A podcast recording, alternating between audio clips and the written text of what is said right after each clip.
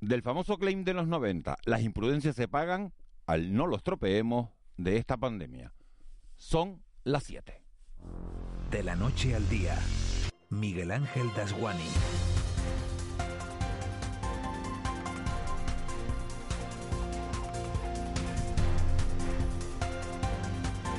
¿Qué tal? Buenos días. Lo malo de tener memoria de pez es que podemos acabar cometiendo los mismos errores una y otra vez. Fue allá por los 90 cuando la Dirección General de Tráfico puso en marcha una durísima campaña para tratar de reducir el elevado número de muertos en nuestras carreteras, que por aquella época eran 6.000 al año. El claim de aquellas campañas decía, las imprudencias se pagan. Y han conseguido ir rebajando los óbitos hasta llegar a los 1.700, de 6.000 a 1.700. El aviso servía para el tráfico como cualquier como para cualquier otro aspecto de la vida, porque si uno se para a pensarlo, sabe que las imprudencias se pagan no solo en la carretera, sino también en el trabajo, en la familia y en la política, sino que le pregunten a María Dolores de Cospedal que hoy declara a las 10 como imputada por el caso Kitchen en la Audiencia Nacional. La imprudencia fue tomarse unos cuantos cafés con Villarejo. De un tiempo a esta parte, las imprudencias se pagan también a la hora de contagiarnos por COVID.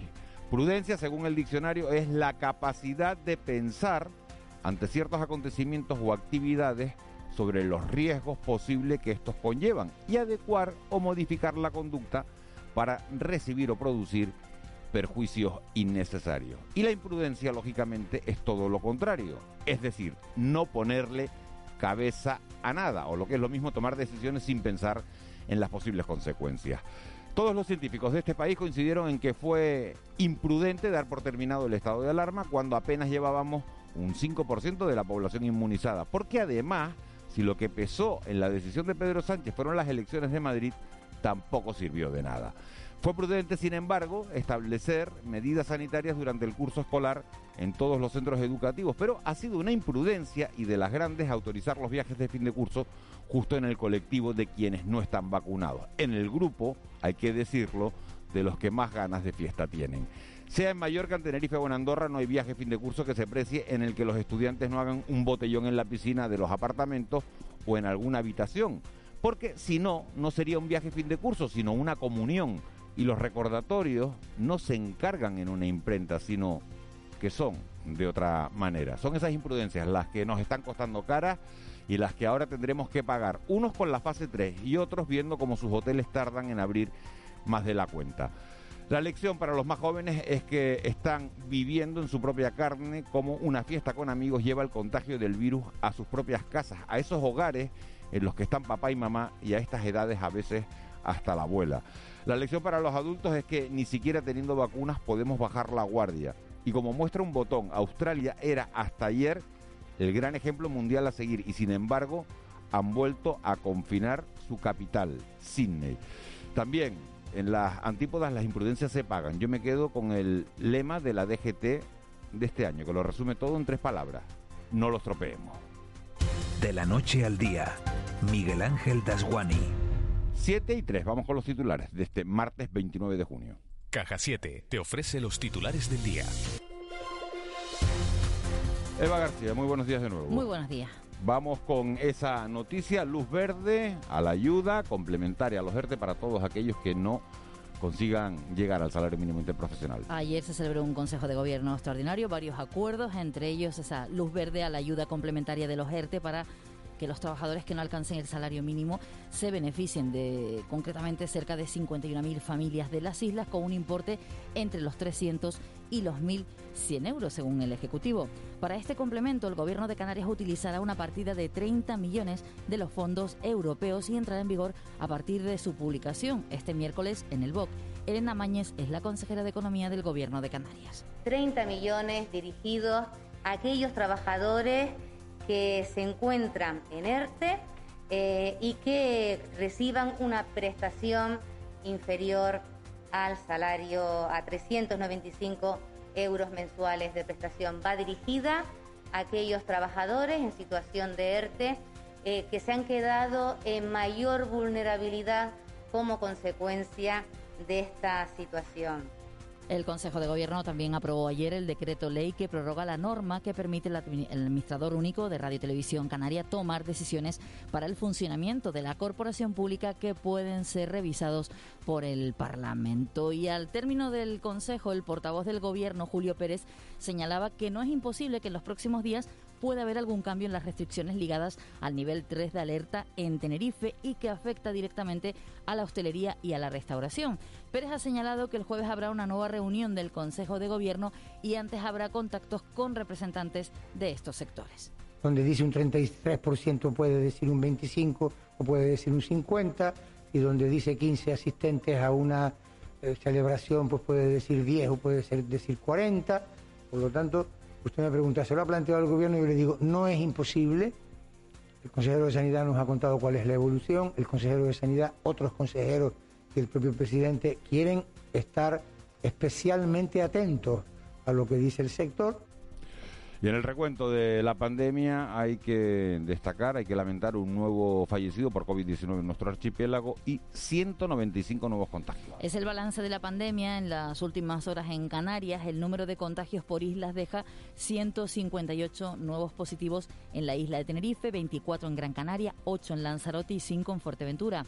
El rango de edad de los contagiados ha bajado en los últimos meses. Actualmente el perfil es el de un joven menor de 40 años y que ha acudido a una reunión familiar o social con no convivientes. Ana de Arias, su directora médica de la Gerencia de Atención Primaria de Tenerife y coordinadora del equipo de rastreo, afirma que en los últimos meses se denota una disminución en la percepción del riesgo.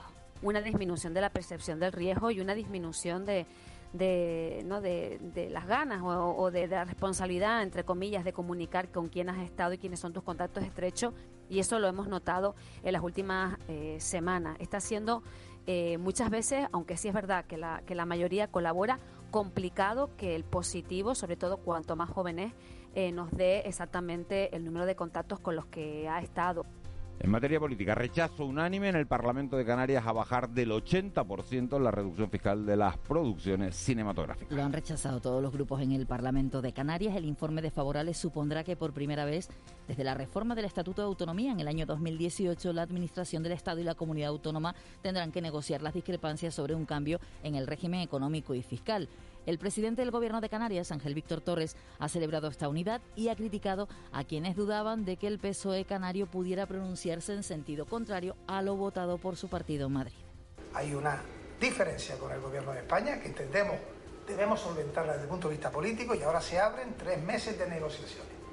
Estaremos en esa comisión bilateral intentando buscar soluciones desde el plano político. Si no se logran, tendrán que ser los otros órganos, como los judiciales, los que tendrán que discernir y los británicos que lleguen a España van a tener que presentar un test PCR o un certificado de estar vacunado. Lo ha anunciado el presidente del gobierno Pedro Sánchez en declaraciones a la cadena SER, donde ha reconocido que temen un aumento de los contagios ante la posible llegada de miles de viajeros británicos. Se aplicará a partir del jueves. Y lo que vamos a hacer es aplicar a los turistas británicos que vayan a las Islas Baleares eh, las mismas exigencias que hacemos con el resto de ciudadanos europeos. Por tanto, necesitarán o la vacunación de pauta completa o un PCR o una PCR negativa para poder eh, viajar a Baleares. Solo el 0,4% de las viviendas públicas de Canarias están vacías. Suponen algo más de medio centenar de las 20.000 del actual parque de Bisocán y del Instituto Canario de Viviendas. El dato que ha dado en el Parlamento de Canarias el consejero del área, Sebastián Franquis. Que a final de año cuando tenemos que digamos, eh, analizar en profundidad la capacidad que ha tenido el Gobierno, en este caso en viviendas, para ejecutar el presupuesto que se ha votado. ¿no? Y yo estoy, insisto, convencido de que vamos a superar los presupuestos del año pasado y, por tanto, cumplir con las expectativas que se han abierto en torno a la vivienda. Y terminamos con una buena noticia para el agrocanario porque Europa blinda los 268 millones de euros del POSEI hasta el año 2027. Así lo ha ratificado el acuerdo alcanzado en el que participaron Parlamento, Consejo y Comisión Europea para definir la política agraria común, la PAC, hasta el año 2027 y por la que se acuerda mantener la ficha del Programa Comunitario de Apoyo a las Producciones Agrarias, el POSEI. De esta manera se blinda la ficha financiera del POSEI dotada con 268 4 millones de euros hasta ese año, el 2027, y se evita el recorte del 3,9% de la partida, que habría supuesto una pérdida de 50 millones de euros para el campo canario, según ha asegurado la Consejería de Agricultura. Te presentamos En Plan Fácil, nuestra manera de hacerte la vida más fácil. Abre tu cuenta y disfruta de todo un mundo de ventajas. Da el salto a Caja 7. Porque somos la Caja de Canarias.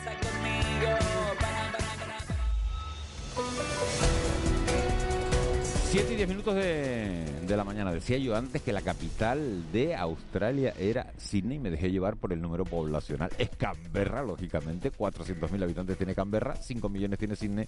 Y se deja uno llevar. Pero error, confusión. Disculpas a quienes lo hayan podido oír y haberse llevado por la confusión. Vamos con los deportes. Selección sub-21. Habrá lista hoy de convocados para los Juegos Olímpicos. Dos canarios pueden entrar. Pedri y Jeremy Pino de la Unión Deportiva Las Palmas y todas las miradas puestas en Dime Juanma. Del Villarreal. Ay, del Villarreal. Dos caras y uno del Ah, Villarreal. Pues vaya, vaya viste- mañana. Viste de amarillo, viste de amarillo. Vaya, vaya mañana, vaya mañana que, que llevo. Y todas las miradas puestas en el partido de la Eurocopa. España se mete en cuartos de final, jugará contra Suiza. Suiza eliminó a Francia. España a Croacia. Gol de Morata. Medio país pidiéndole disculpas. Moisés Rodríguez, buenos días. Buenos días, Miguel Ángel. España ya está en cuartos de final de la Euro 2020 después de imponerse en la prórroga a Croacia por 5 goles a 3. Y eso que el choque comenzó cuesta arriba tras un autogol de Unai Simón que no pudo controlar un envío de Pedri. El tinerfeño volvió a ser titular y completó los 120 minutos del encuentro. Los de Luis Enrique se enfrentarán el viernes a Suiza en San Petersburgo por un puesto en semifinales. Hoy se completan los duelos de octavos de final con los encuentros Inglaterra-Alemania a las 5 de la tarde y Suecia-Ucrania a partir de las 8. Aquí en el archipiélago, la Unión Deportiva Las Palmas presentó a una de sus caras nuevas para la próxima temporada, al central hispano-ecuatoriano Eric Ferigra, quien se marca como objetivo el ascenso a la primera división. El ascenso es un, el objetivo que tiene la Unión Deportiva, igual que, que el mío. Aparte de eso, tengo el objetivo también de, de consagrarme aquí como, como jugador y aportar mucho a la Unión Deportiva para conseguir el objetivo que, que tenemos todos en mente. Además, hoy conoceremos la lista de convocados de Luis de la Fuente para los Juegos Olímpicos. En la misma podrían estar Pedri González, que haría doblete este verano con la absoluta y con la sub-21, y el jugador gran canario del Villarreal, Jeremy Pino. Más cosas, en baloncesto la selección española con el tinerfeño Sergio Rodríguez comenzó los entrenamientos de cara a preparar su participación en los Juegos Olímpicos de Tokio. Y en tenis, la gran canaria Carla Suárez debuta este mediodía en su último Wimbledon ante la australiana Barty, número uno del mundo.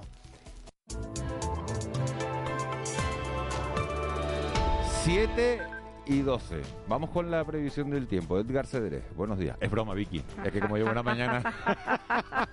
Sabía que estabas tú, pero como llevo una mañana que me equivoco en todo, digo, bueno, vamos, vamos a saludar a Edgar Cedrés.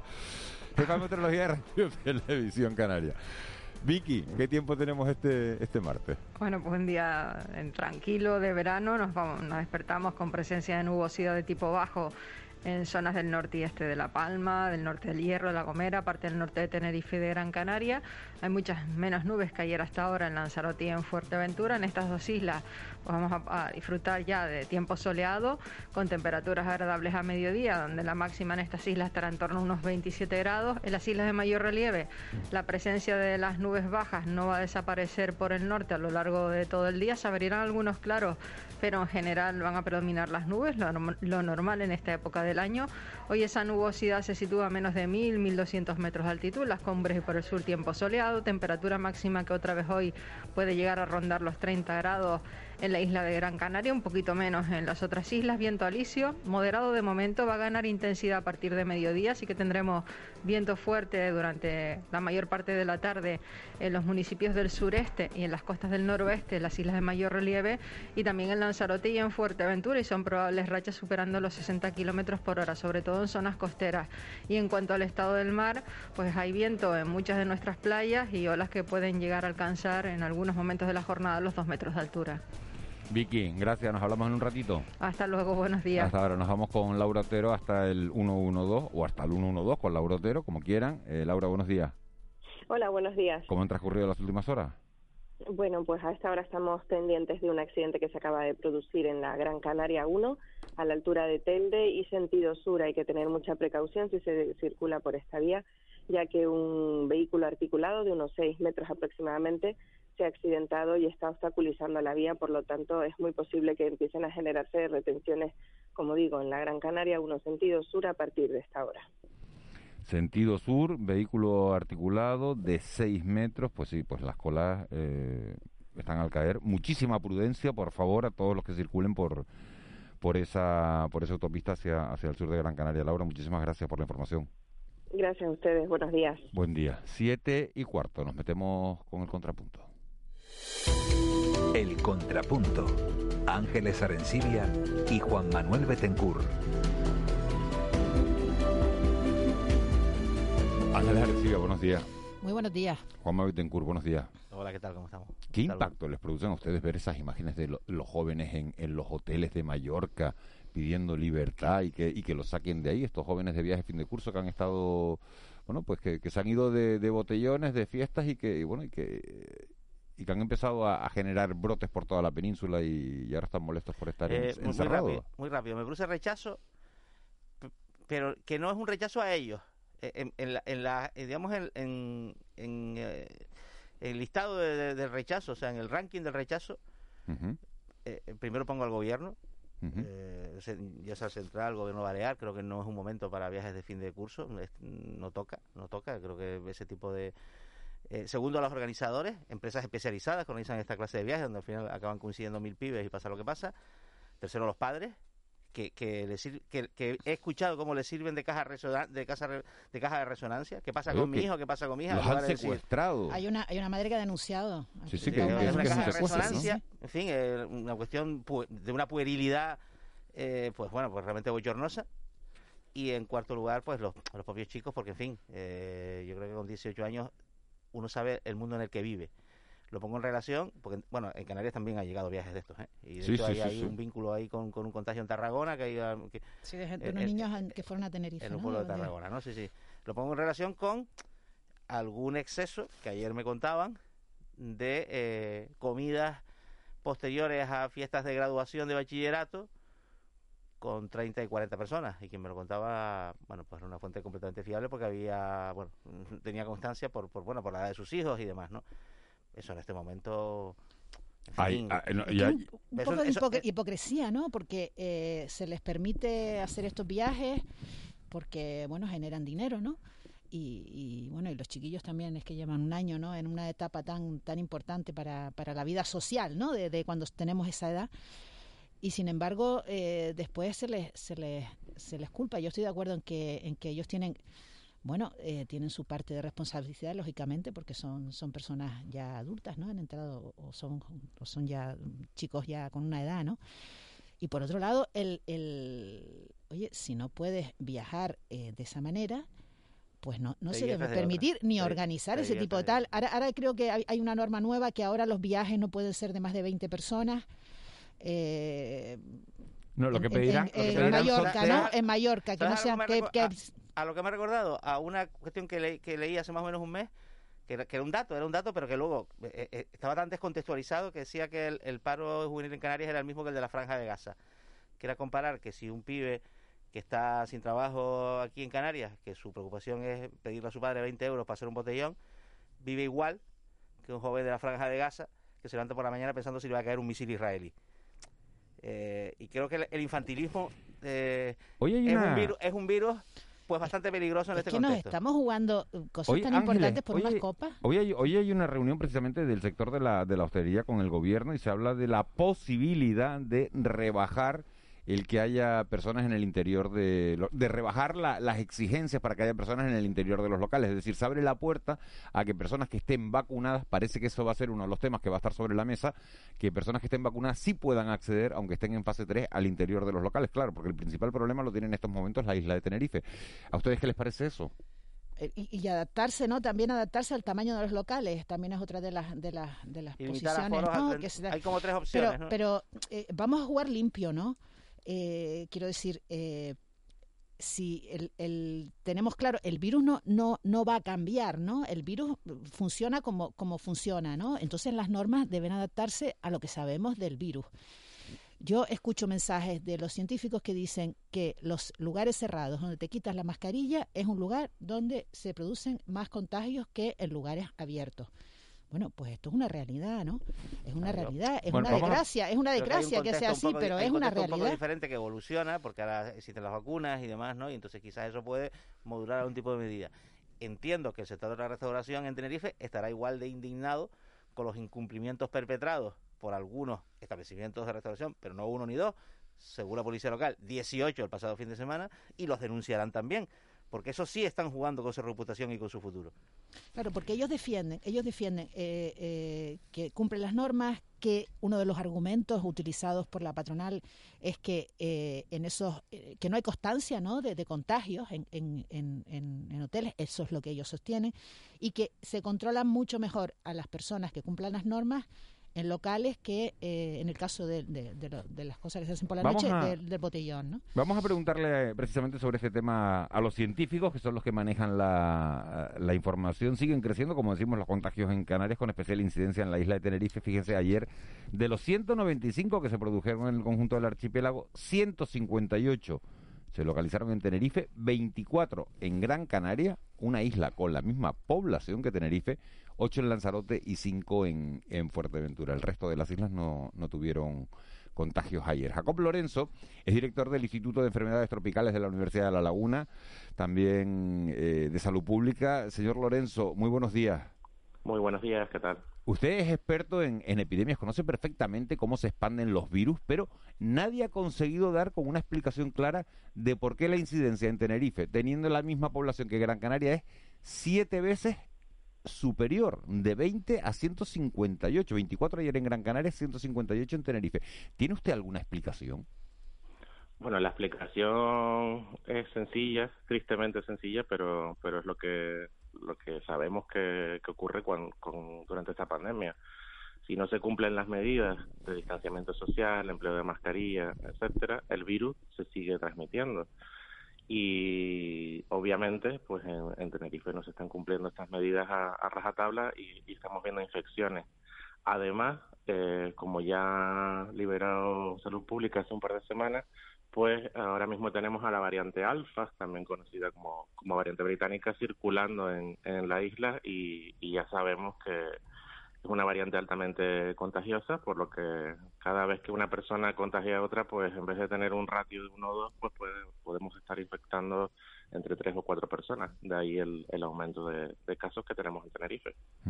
Estamos deseando, eh, señor Lorenzo, que, vengan los turistas y de buenas a primeras nos encontramos con, con más de mil contagios en toda España provocados por estudiantes que han salido de, de viaje fin de curso. ¿Los estudiantes se contagian al entrar en contacto con la población local o son ellos mismos los que se transmiten el virus entre sí en esos botellones o reuniones en las que no cumplen las medidas de seguridad? Bueno, la mayoría de los casos que se han visto, pues, eh, tristemente de nuevo, mm, prácticamente un 80% de los casos que yo conozco se deben, pues, a, estas aglomeraciones en, en, en eventos como que nombrabas, tipo botellones, reuniones, etcétera, donde hay alguna alguna persona asintom- asintomática y, y tristemente, pues, infecta a otras y, al final, como están aglomerados, de nuevo no, no mantienen las distancias, pues, pues tenemos infecciones y, tenemos brotes. Nos estamos quejando de que, de que no pueden venir lo- los británicos, pero viendo la rapidez, eh, usted aludía hace un momento a la, a la variante británica con la que se están expandiendo, la variante británica, también la variante Delta, conocida como variante India. Eh, ¿No es casi un alivio por mucho que, que no puedan venir? Eh, por mucho daño que se le haga al sector turístico, Pedro Sánchez anunciaba ayer en una entrevista que le hacía Ángel Barcelona en la cadena SER que, que bueno que, van a tener que venir con una PCR negativa o con o, demostrar que están vacunados. Hombre, esa sería la medida ideal, por eso se, ha implantado. Eh, cualquier persona que venga de, una zona, eh, por así decirlo, endémica, como es ahora el Reino Unido de variante Delta, donde prácticamente un 90% de los casos son, son debidos a esta variante, pues si quieren entrar en, en, en determinados países, incluyendo pues, pues España y, nu- y nuestra región de Canarias, pues deberían entrar con una PCR negativa o con un certificado de, de vacunación completa. Eh, la última vez que hablamos, señor Lorenzo, usted dijo que el virus nos estaba ganando la batalla. ¿Lo sigue pensando? Eh, pues sí, tristemente sí, lo estamos viendo. Cada vez que siempre vamos un par de pasos atrás de- en esta pandemia, detrás de este virus y, y lo estamos viendo de nuevo. Eh, hay varios países donde la, tasa de vacunación es bastante alta. Nosotros también estamos alcanzando una, tasa de vacunación cada vez más alta. Pero el virus nos sigue ganando. Siempre tiene unas detrás de, debajo de la manga y lo estamos viendo de nuevo. El tema que, que del, del, que se está hablando todo el mundo, sobre todo en la, en la isla de Tenerife, que tiene los locales cerrados en interiores, es la decisión del gobierno de cerrar el interior de la, hostelería. Estábamos hablando hace un instante de, de esa reunión que se va a producir hoy entre el gobierno y los las distintas asociaciones de, de hosteleros y de restauradores. ¿Está de acuerdo con la medida de cerrar el interior de los locales? ¿Caben opciones intermedias como dejar entrar en el interior a los vacunados, que era algo que estábamos hablando? Ahora que la gente puede tener un certificado, ¿cómo lo ve usted? Eh, bueno, si lo vemos desde el punto de vista epidemiológico, eh, pues eh, abrir los interiores de, restaurantes, ya que ahí nos vamos a quitar las mascarillas eh, y estamos en una zona cerrada, eh, pues es un, un, foco, podría ser un posible foco de, de infecciones. La medida de dejar entrar a los vacunados, en este caso, pues habría que ver el aforo, lo primero, a cuántos vacunados vamos a dejar entrar, qué porcentaje y qué tipo de vacunados. Si son vacunados que tienen la, la pauta de vacunación completa y, han pasado más de, dos semanas, que es cuando se genera esa, esa inmunidad, inmunidad más alta, pues, pues sería una medida de alivio porque porque tristemente este sector pues es el que más está, está sufriendo en, en, en nuestra región y en nuestro país. Eh, doctor Lorenzo, muy buenos días. Eh, buenos días. Ahora que está la Eurocopa, uno se queda con la sensación de que, perdón por el símil, ¿no? De, de, que la pandemia es más una liga que una competición corta, ¿no? Esto lo estamos viendo, ¿no? Esto va como para largo, ¿no? Eh, ya ha ido para largo. ¿Cómo uh -huh. tenemos que llegar en contagios y en situación epidemiológica en Canarias para cuando llegue eso que los expertos dan por hecho, que es que la variante Delta, también llamada como variante India, llegue a ser dominante en el continente europeo. Eso es algo que se da por hecho, no sé si usted lo comparte o no. ¿Cómo tenemos que llegar, si eso es así, eh, en, índice de contagios y de vacunación para evitar que haya pues una quinta ola en septiembre?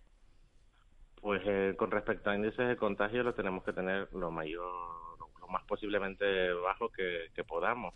Tenemos ejemplos claros en, nuestras islas alrededor nuestro. Eh, Miguel Ángel lo decía antes, Gran Canaria con solo 24 casos y, y es la que nos sigue. Tenemos casi 10 casos eh, más que, o, o, 10 veces más casos que, la isla que nos, más, que nos sigue. Tenemos que tener muy pocos casos y tenemos que tener a la mayor parte de la población vacunada, sobre todo ahora a, el rango de edad que está siendo más afectado, que son estas estas personas entre de 18 años hasta 40 aproximadamente, que son, son las personas que se están infectando. Si no lo conseguimos, si no estamos protegidos y no tenemos un número bajo, pues mm, de nuevo volveremos a, estos ciclos de, infecciones. De hecho, ya se habla de una quinta ola que afectará a Europa a partir de agosto debido a esta variante. Eh, simplemente por lo mismo que decía antes, si no mantenemos las medidas de prevención, pues eh, permitimos que el virus se multiplique porque depende de nosotros y, y, al final pues volvemos a este círculo vicioso donde, donde llevamos pues, prácticamente casi ya eh, más de un año y medio. Eh, buenos días, eh, señor Lorenzo. ¿Y esta quinta ola eh, afectaría también a los vacunados? En principio no afectaría a los vacunados por los datos que, que se están moviendo en otro en otro tipo de países. Vacunados de nuevo eh, serían, o, la comunidad científica incluye a esas personas que han completado su pauta de vacunación y eh, llevan más de 10, 12 días vacunados, que es cuando llega el nivel de anticuerpos neutralizantes en, el organismo a, a, su máximo nivel. En principio eh, no les afectaría eh, y en el caso de que los afecte, pues serían eh, meros portadores de, del virus. ¿Y, y, y qué esperan ustedes para, para el invierno y sucesivas? Eh, ¿Tendremos que vacunarnos otra vez? Bueno, la, lo que los datos que han empezado a salir de algunas de, de, de las farmacéuticas que eh, cuyas vacunas estamos empleando ahora, pues nos indican que vamos a, necesitar una, una tercera dosis eh, para mantener estos niveles de anticuerpos. Mm, esto lo tendremos que ver. Ahora mismo los datos que están surgiendo de, personas que, se vacunaron a principios de, este año, pues eh, eh, nos indican que los niveles de anticuerpos se siguen manteniendo eh, tendremos que ver qué ocurre, pero obviamente tenemos que mantener el, el porcentaje de, de, vacunados cada vez más alto y, y mantener a nuestra población protegida, no solo desde el punto de vista de vacunación, sino, vuelvo a indicar de nuevo, desde el punto de vista de, las medidas preventivas. Un poco para aclararnos, doctor Lorenzo, porque yo creo que es un asunto importante porque genera cierta confusión. decir, bueno, si los vacunados se contagian, bueno, claro, se contagian, o sea, que se contagian quiere decir que pueden dar positivo, pero no desarrollan la, la, la enfermedad. Habrá que contabilizar los casos positivos con una lectura distinta cuando toda la población esté vacunada y uno de positivo y sea, digamos, una infección inocua, ¿no? Inocua para la propia salud. Eh, habrá entonces que, que, que, pensar que, bueno, que, que quizás el hecho de los casos positivos desde el punto de vista de la salud pública eh, y por tanto del, riesgo vital para la población y para el sistema sanitario mm, es distinto, tiene una lectura cualitativamente diferente. Exactamente, estamos viendo en casos donde, donde algún vacunado pues pues eh, ha mostrado PCR positiva o, un, test de, infección activa positivo, hemos visto que prácticamente pues son personas o asintomáticas o con síntomas muy leves. Eh, entonces estamos en un escenario totalmente diferente en el que estamos en el que estamos ahora porque no va a haber especialización y no va a haber eh, enfermos tan tan graves como los que estamos viendo ahora. Señor Lorenzo, hemos conocido la variante británica, la india, la sudafricana, la brasileña. ¿Cuántas más se pueden dar y van a servir nuestras vacunas para, para combatirlas todas?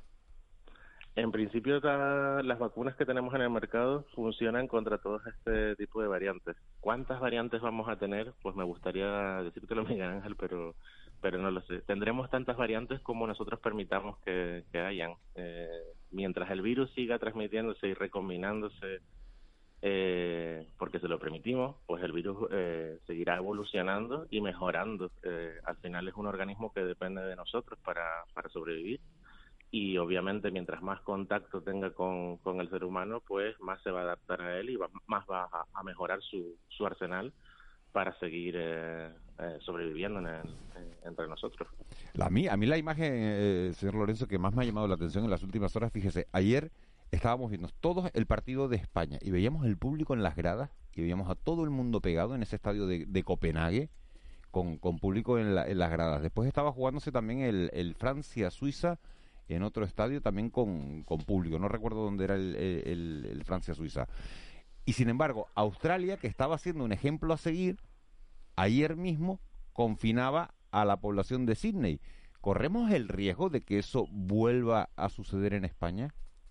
Eh, por supuesto. Mm, vuelvo a insistir en lo mismo. Si seguimos relajando la, las medidas, eh, tenemos este, esta tendencia a, terminar con esta pandemia antes de, lo previsto y, y, cada vez que relajemos medidas, pues nos vamos a encontrar con, con este tipo de situaciones donde el virus de nuevo pues, pues nos gana la batalla y sigue adelante. Eh, mientras sigamos eh, con este tipo de comportamientos, pues, pues tristemente nos encontraremos con brotes y con situaciones como la que acabas de comentar de, de Sydney. ¿Y, ¿Y, lo de la Eurocopa es una irresponsabilidad o porque hay gente de, de, de, todos los países, no?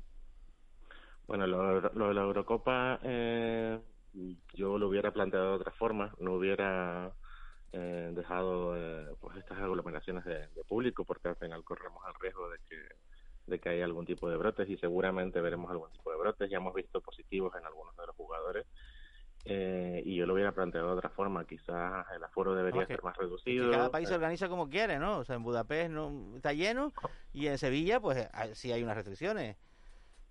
Exactamente. Eh, ahí todo depende de, de, de nuevo de las autoridades sanitarias de cada país. Cada país está tomando unas medidas diferentes y, y quizás pues pues se debería llevar unas medidas estándar, pero pero esto no ocurre. No ocurre ni siquiera con la con las pautas de vacunación. Eh, tenemos ejemplos claros de, de, lo que está ocurriendo. Ya ocurrió con, países como Israel o Estados Unidos, donde la población se, vacunó a un alto porcentaje. Eh, estamos viendo que Europa también está acelerando la vacunación, pero si, si miramos a otros continentes como el africano, pues hay, hay un 1% de vacunación. Entonces, si, si no tenemos medidas estándar para controlar una, pandemia, al final, pues, pues nos encontramos con situaciones como las que estamos viviendo.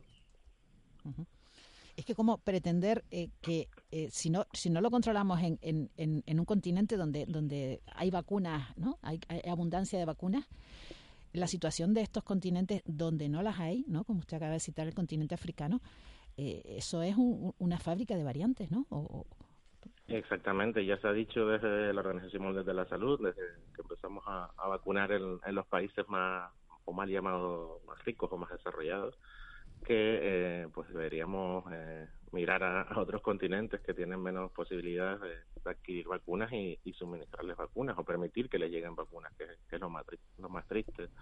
No les están llegando, eh, son caldos de cultivo de diferentes variantes y veremos cómo, cómo esto va a ocurrir. Ya hemos visto un caso a tiempo real con la variante Delta en la India. Eh, están surgiendo variantes que ya hemos visto como en Brasil. Eh, ahora también tenemos la, la variante de, que surgió en Perú y que está arrasando en América del Sur y, veremos lo mismo en este continente africano, puesto que es el que está más atrás en, en pautas de vacunación. Es muy triste, es la realidad, pero al final los países más desarrollados no permiten que, los países pobres, por así decirlo, pues, pues accedan a las vacunas y, y, de nuevo, pues como decía antes, le, seguimos dando ventaja al virus para, para que siga mutando y siga creando variantes. Jacob Lorenzo, director del Instituto de Enfermedades Tropicales y Salud Pública de la Universidad de La Laguna. Hoy lo he visto más pesimista que el otro día, a pesar de que seguimos con el mismo mensaje de que el virus nos está ganando la batalla, pero lo noto más bajo, como más pesimista, ¿no? ¿Está usted más pesimista? Más pesimista no, más, más realista, eh, quizás decepcionado mm, con la sociedad porque por mucho que, repitamos eh, desde, desde las sociedades científicas o de la comunidad científica de que la clave es mantener las medidas de seguridad, de prevención, la distancia, etcétera, pues, pues cada vez vemos cómo la, la población se, se relaja y, y, da por, por ganada esta batalla y esta batalla todavía todavía se está luchando y, y, y tristemente lo estamos viendo, la estamos perdiendo de nuevo y, y es bastante bastante triste pues sí. Ojalá que la próxima vez que, hablemos, que ese mensaje de, responsabilidad cale. Hay mucha gente que, no se ha quitado la mascarilla, eso es una, buena señal. También es verdad que se, que se, siguen haciendo botellones y eso es una pésima señal. Vamos a ver si la próxima vez que hablemos eh, podemos decir por lo menos que, si no estamos ganando la batalla del virus, que ya estamos en igualdad de condiciones. Jacob Lorenzo, ojalá. Muchísimas gracias por habernos atendido esta mañana. Un placer. un abrazo grande. Seguimos hablando de, este asunto, de las consecuencias, estamos hablando de la parte sanitaria, de cómo está el virus, de cómo se contagia, de qué variantes pueden llegar a este archipiélago. Y ahora vamos a hablar de la incidencia que tiene todo esto en el sector turístico, porque haber superado en las últimas semanas la barrera de los 50 casos por cada 100.000 habitantes mantiene a Canarias como un destino no seguro no seguro para muchos países europeos. Y eso es lo peor que nos podía pasar. Ayer se reunía en Lanzarote la Asociación de Municipios Turísticos de, Canarias. Tenemos comunicación esta mañana con su vicepresidenta, con Analia Bueno, que además es alcaldesa de, Mogán, en el sur de Gran Canaria. Señora Bueno, muy buenos días, gracias por atendernos. Hola, buenos días a todos, ¿qué tal? Eh, ¿Qué análisis hacen ustedes de, de la situación y qué acuerdos adoptaron ayer en esa reunión? Bueno, el acuerdo es continuar trabajando para llevar a cabo un sello de garantía de salud en destino, ya que se está colaborando desde con la Universidad de Las Palmas de Gran Canaria y Tenerife, que pronto firmaremos un convenio, eh, no solo contra el COVID, sino contra las futuras pandemias que puedan llevar a cabo. Es decir, tenemos que garantizar que Canarias debe ser un destino seguro en presente y en futuro, porque se no, como, como bien hemos dicho, y bueno, a lo largo de este año y pico que llevamos de pandemia, hemos notado las consecuencias nefastas de, del turismo, en, de la pandemia con el turismo aquí en Canarias. Entonces esa es una parte y la otra, bueno, el primer sistema de inteligencia turística de España que aúna las 13 municipios, en este caso de Canarias. Entonces, bueno, eh, esos han sido los dos temas que hemos tratado en la Asociación de Municipios Turísticos, un proyecto pionero en España y, por supuesto, en Canarias. Ambos dos. ¿Les preocupa la, alta tasa de contagios que hay en, en Tenerife? ¿Se habló de eso, señora Bueno? Bueno, se habló de la preocupación de, los contagios en general en España y también en Canarias, concretamente en Tenerife, pero para nada se puede politizar este tema. Entonces estamos hablando de Canarias como único, como único destino. Y sí, sí es cierto que hay una, una preocupación, pero esa preocupación la tenemos todos, como no puede ser de otra manera, porque estamos situados donde estamos situados y los contagios se siguen elevando. Pero bueno, esperemos que a partir de de estos días y los días atrás, bueno, se acelera la vacunación, que es lo que realmente hace el efecto de que retroceda los contagios, aparte de la responsabilidad individual de cada uno. Alcaldesa, ¿a qué se refiere usted cuando habla de, cuando acaba de decir esto de politización? ¿Puede, poner algún algún ejemplo, no? De... No, no, ningún ejemplo, porque como eh, es lo que dijo ayer el presidente ante los medios de comunicación, después de la rueda de prensa, eh, ante algún medio de comunicación que, que precisamente hizo esa pregunta, el presidente dijo que bueno que no se puede politizar esta situación Eh, entre buenos, di- islas. eh, buenos días, eh, alcaldesa. días. Eh, usted acaba de, comen- de- de explicar ¿no? lo, lo que, con- lo que se acordó ayer en la reunión. Eh, garantía de salud en el destino, que Canarias, contra esta pandemia, contra futuras, ¿no? Y ha hablado de proyecto pionero, ¿no? Eh, eh, ¿Cómo se consigue esto? Porque ya tenemos una pandemia entre manos, ¿no? Y, y- y no lo estamos haciendo del todo bien. En tanto en cuanto hablábamos de Canarias Fortaleza, Canarias sería un destino eh, modelo y, y no estamos y no lo estamos haciendo bien, ¿no? Como ves que parece que a veces las palabras son más grandilocuentes después de lo que de lo que realmente llevamos a, a, a los hechos, ¿no?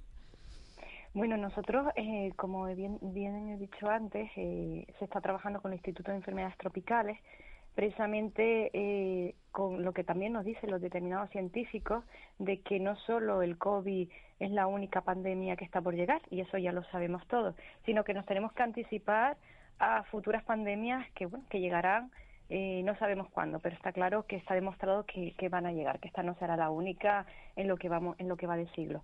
Entonces, bueno, nos tenemos que adelantar y llevar a cabo aquellas posibles medidas correctoras que podamos tener en cada uno de los municipios. Y de ahí ese convenio de colaboración entre la Universidad de Las Palmas y Tenerife junto con el Instituto de Enfermedades Tropicales. Bueno, yo pienso que eh, vamos a ver, cada comunidad autónoma ha hecho lo que ha podido, ¿no? Entonces, bueno, el mantener la situación en Canarias tampoco cre- entiendo que lo hemos hecho tan mal, eh, sobre todo en esta última etapa, ¿no? Lo que pasa, la situación es la que es y bueno, y el haber levantado el estado de alarma, pues ya estamos, sabíamos ya, además, sobre todo por los expertos, que los contagios iban a aumentar. Mira lo que está pasando en Mallorca, ¿no? Entonces, bueno, la relación y sobre todo la llegada del verano, la masificación de las zonas, es decir, eh, bueno, es un cúmulo que eh, lo importante de todo esto es que la vacunación se acelere lo antes posible para todos.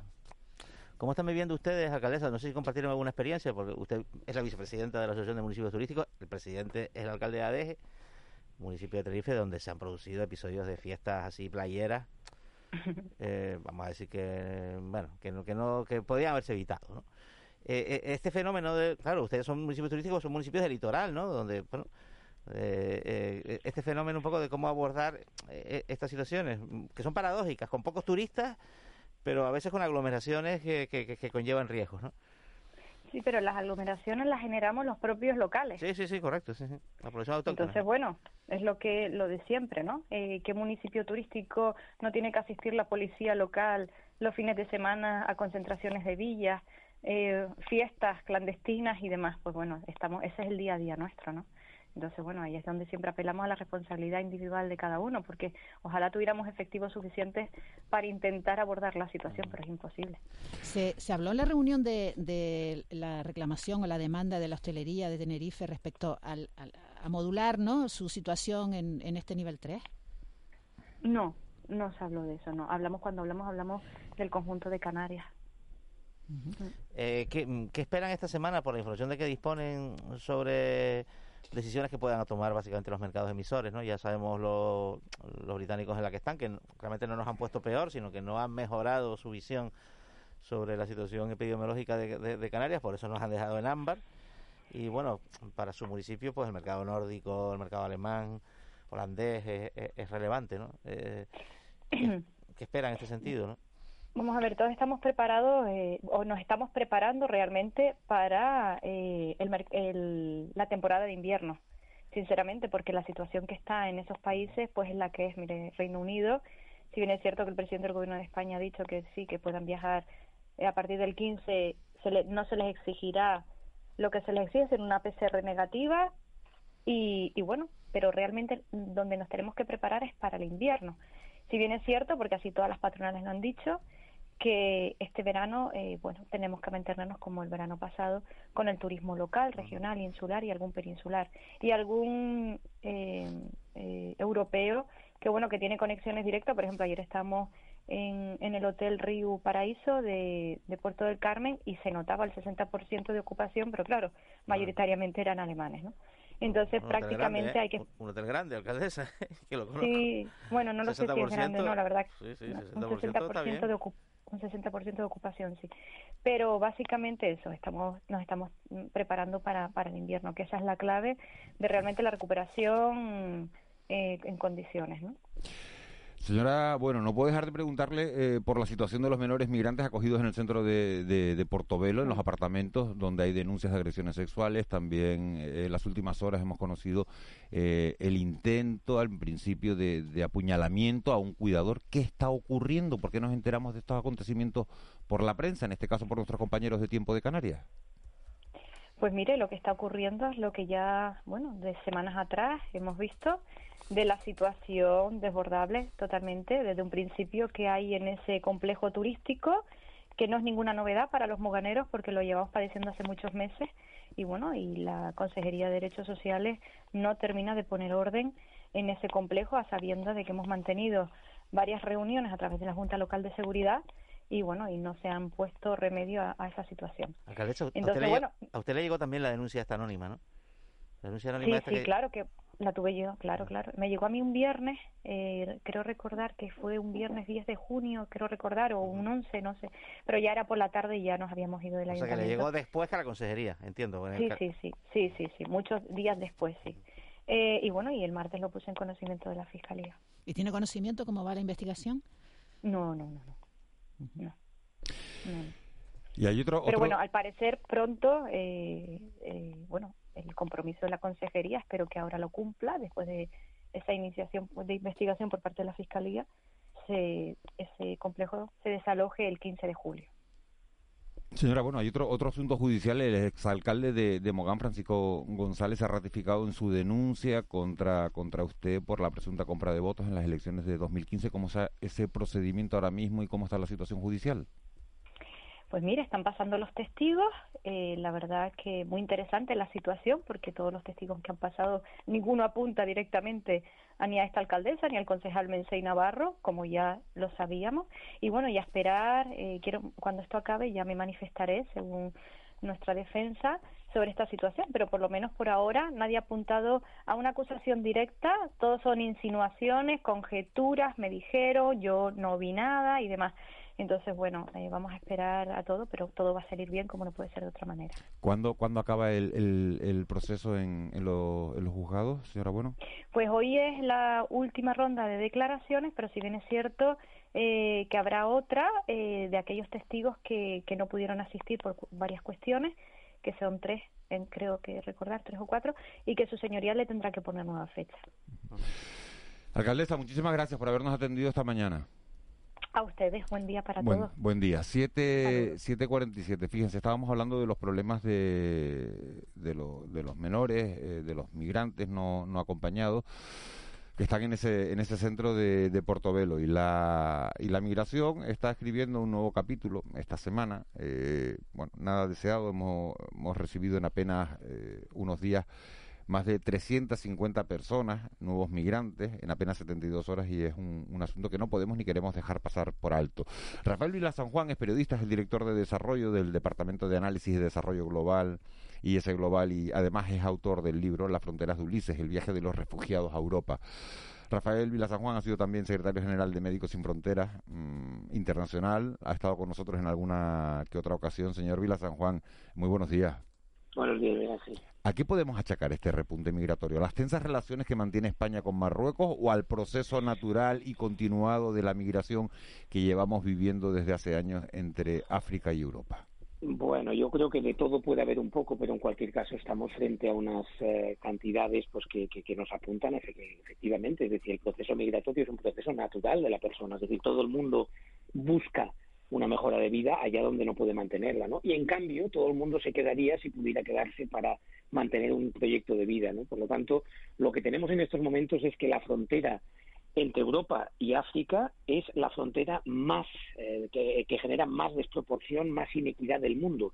Es decir, no hay ninguna, ni siquiera la de Estados Unidos o, por ejemplo, la de Corea del Norte y Corea del Sur. No, no hay ninguna que tenga un salto tan grande, una distancia tan grande. Pensemos que la riqueza eh, en España es siete veces mayor que la de Marruecos y que, por lo tanto, todo eso lo que significa inmediatamente es que eh, en muchas ocasiones lo primero que la gente va a pensar, lógicamente, es si me muevo un poquito, si viajo, puedo tener unas oportunidades que en mi país no tengo. Luego, yo diría que estamos frente a un fenómeno completamente natural. Por otra parte, diría otra cosa, aunque sé que es muy difícil decirlo desde aquí, desde la península, para los que estáis viviendo en Canarias, toda la situación difícil e intensa por falta de medidas que deberíamos de tomar aquí para, eh, en fin, para distribuir todo ese peso migratorio, ¿no? Pero es un fenómeno necesario, es decir, necesitamos a los migrantes. Es más, necesitamos entre medio millón y un millón de migrantes al año para mantener nuestro sistema de bienestar. No el de Canarias, el de toda España. Y por lo tanto lo que deberíamos hacer es otra política. ¿Usted se refiere a eso es a lo que se refiere cuando dice cuando se muestra crítico con la actitud de Occidente a la hora de, de afrontar este este fenómeno migratorio? Claro, es que eh, estamos viviendo una época en la que solo existe una razón para tener las políticas que tenemos, que es el miedo, ¿no? Pero por el miedo no se gestionan los países, no se gestionan las sociedades. Yo me refiero a que la, toda la política europea, toda la política europea en los últimos 20 años se está limitando a intentar trasladar las fronteras un poquito más allá. ¿Quién sufre las tensiones? Lógicamente los lugares de frontera, como Canarias, como pueden ser Ceuta y Melilla, como pueden ser las islas italianas o como pueden ser las islas griegas, ¿no? Estamos en una política de contención, cuando lo que deberíamos de hacer es una política de proyección, es decir, cuántos necesitamos, quién necesitamos y cuáles son las políticas migratorias que deberíamos poner en marcha.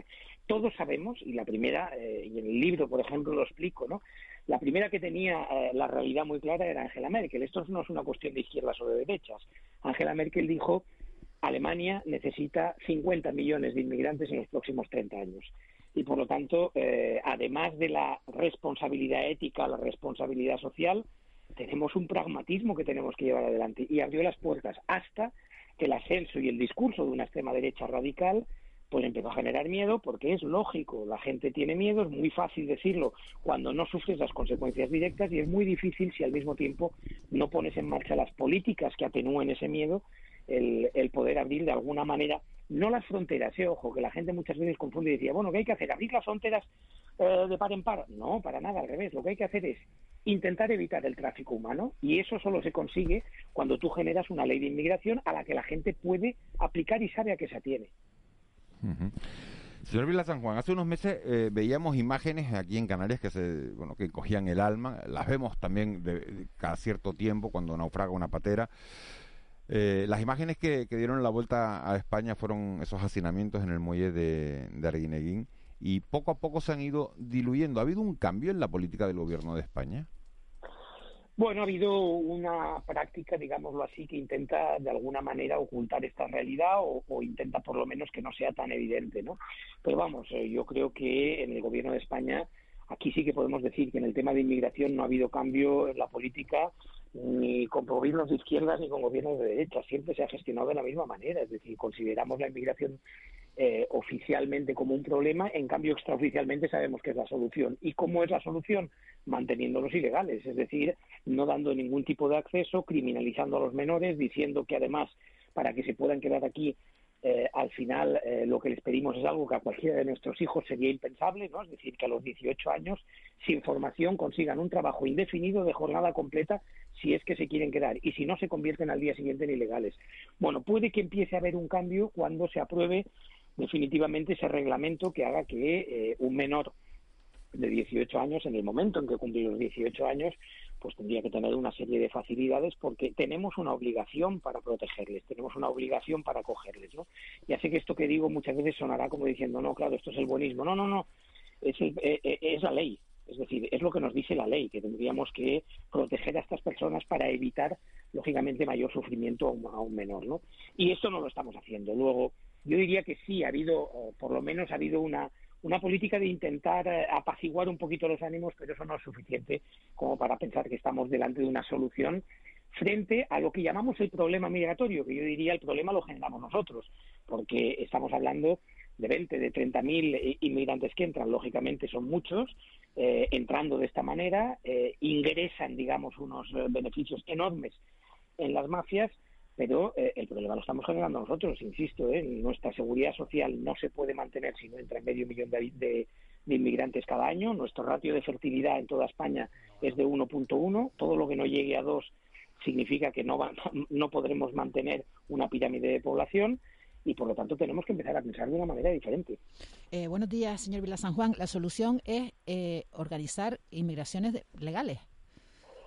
Eh, la solución efectivamente es crear un marco legal de migración. ¿Cuántos inmigrantes pueden entrar? Es decir, es algo que cuando muchas veces lo explico y dicen, bueno, claro, es que te estás fijando en el gobierno de Nueva Zelanda, ¿no? que es una isla, o en el gobierno de, Canadá, que es un país donde cabe muchísima gente.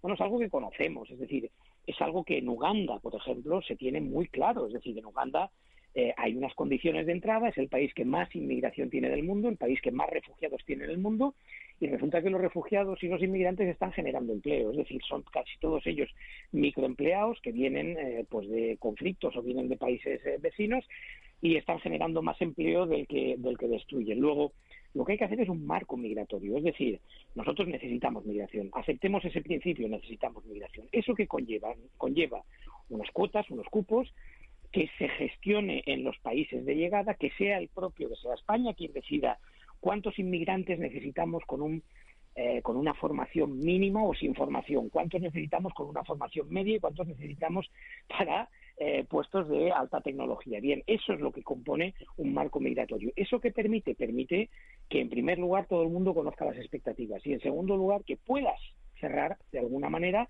el espacio y decir, no, no, usted podrá entrar en el mismo momento que cumpla estas condiciones, es decir, que haya entrado en unas cuotas y si no tendrá que esperar, ¿no? Eso permite de alguna manera reforzar las medidas para que no entren ilegalmente y al mismo tiempo no eh, castigar la, fin, la entrada necesaria de inmigrantes. no son puertas abiertas para todos, son reguladas. señor Vila San Juan, eso que, que, está cargado de sentido común, eso evita que llegue una patera, porque vamos, muy bien, vamos a establecer unas cuotas que se pueda llegar desde eh, Mali a España. Y si uno no es ni tecnólogo, ni médico, ni enfermero, ni jugador de baloncesto, que vienen muchos a Canarias, por cierto, eh, mm, digo, ah, pues entonces como no soy nada de eso, pues no me subo una patera. Pues igual me subo una patera igual. Eh, no, sé si me, no, sé si me, explico, o sea, lo de las cuotas está muy bien. Perfectamente, se explica perfectamente. A ver, eh, eso no va a evitar que venga una patera, va a evitar que vengan miles de pateras. Eh, en primer lugar, porque eh, cuando yo digo que necesitamos eh, medio millón de mínimo, medio millón de, inmigrantes, también estoy, aunque yo no soy un experto, digámoslo así, en economía, pero también estoy diciendo que más de la mitad de ellos tendrán que ser inmigrantes cuya capacidad y formación aporte muy poco valor añadido en el trabajo que van a realizar. Es decir, en las capas más bajas de la economía nos hace falta inmigrantes de los que ahora vendrían en pateras, nos hace falta mucha falta, ¿no?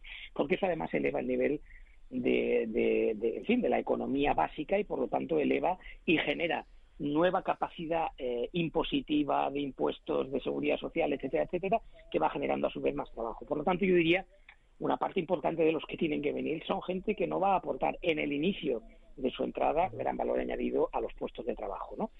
Y eh, lo que sí es verdad es que eh, esos, pues lógicamente, habrá un interés de Estado y se, y se buscará si esos que tienen que venir pues son más de eh, el oeste de África o son más del norte de África o son más, en fin, habrá una distribución, habrá unos acuerdos, habrá unos intereses de Estado que tendrán que imponerse, ¿no? Y a partir de aquí, pues... Eh, la otra, pregunta, es si los gobiernos africanos colaboran con esa estrategia, porque cuando se habla de visados, parece que los visados es una cosa que está reservada para determinadas personas que están bien conectadas con el gobierno X, ¿no? Claro, porque porque eh, si contamos los visados que se otorgan en estos países, eh, en fin, nos sobran dedos en las manos, ¿eh? ¿Eh? esa es la gran diferencia. Es decir, cuando tú tienes un marco migratorio y dices, no, no, vamos a ver, es que este año voy a conceder 250.000 permisos para gente que venga, ¿no? De los cuales, pues a lo mejor 25.000, 30.000 nos tocan en, en, en, África del Oeste y a lo mejor 200.000 en América Latina por la proximidad del idioma, de la lengua, de la cultura, etcétera, etcétera. Bueno, todo eso es organizar, todo eso es ordenar. Independientemente quedará todo lo que son menores, porque los menores se rigen por ley, no se rigen por un marco nuevo de actuación. Tenemos una ley que hay que cumplir. Y por lo tanto ahí tendremos que eh, controlar mucho mejor las mafias en ese sentido. Pero lo que significa una, una migración regulada es, eh, de alguna manera, poner freno a la entrada masiva en pateras, no eh, que de vez en cuando pueda haber alguna, lógicamente. Rafael Vila San Juan, director de Análisis y Desarrollo Global del Instituto de Salud Global de, Barcelona, autor del libro Las fronteras de Ulises, el viaje de, los refugiados a, Europa. Muchísimas gracias por habernos atendido esta mañana y por habernos dado su, visión sobre, el fenómeno migratorio. Nos había quedado pendiente en la otra ocasión y, bueno, y por fin la hemos podido tener. Muchísimas gracias. Gracias, lo agradezco mucho a ustedes. Un, un, abrazo grande. 7 y 59. Nos vamos a ir enseguida al boletín de las 8. Sin, no sin antes recordarles que ha habido un accidente, nos lo comentaba antes Laura Otero, desde el 112 a la altura de, de Telde, en la Gran Canaria 1, en sentido sur se producía eh, el vuelco de un, de un vehículo de 6 metros de largo y eso estaba provocando enormes retenciones o podía producir enormes retenciones que, vamos a comprobar en un instante con la policía local de Las Palmas de Gran Canaria a la hora de conocer eh, el, tráfico. Pero tengan mucho cuidado si circulan por esa Gran Canaria 1 porque las retenciones se deben al vuelco de un vehículo de, de 6 metros a la altura de Telde en sentido sur. Nos vamos con el boletín de las 8 y enseguida conocemos la situación del tráfico.